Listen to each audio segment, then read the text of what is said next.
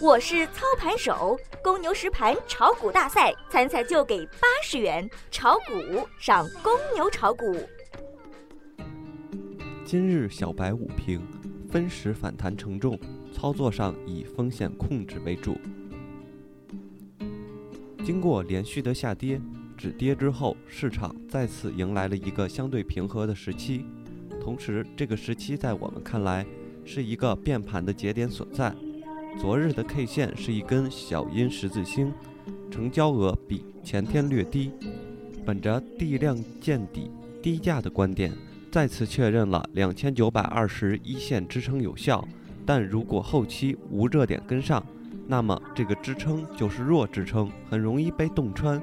今天小幅低开之后，在仓储物流、证券和互联网的带动下，出现了快速的上攻。对于五日线。只是进行了简单的触碰，市场目前的成交额还不足以支撑大盘站上五日线。随着抛盘的涌出，沪指是沿着五分钟线在进行运作。整个上午以窄幅震荡为主，截止中午收盘，沪指报收两千九百三十八点五二点，跌八点一五点，跌幅百分之零点二八。消息面上，业内普遍认为。A 股纳入 MSCI 的条件已经成熟。今年四月，MSCI 开始的新一轮市场咨询将于六月公开决定。同时，申万宏源表述，沪伦通和深港通是 A 股纳入的重要基石。央行今日公布市场投放净额五百亿元，释放流动性。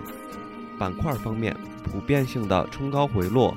互联网、仓储物流、电脑设备、通用机械和农林牧渔涨幅居前。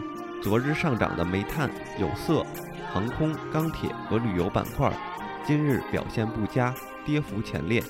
个股有十三只涨停板，收盘无跌停板出现。技术面上，日 KDJ 的 J 值连续四个交易日躺底，MACD 的绿柱持续放大。日线已经形成下跌共振，六十分钟和三十分钟的反弹遭遇压力，正在构建圆弧顶。上方的短线压力稍稍调整为两千九百六十三和两千九百七十四。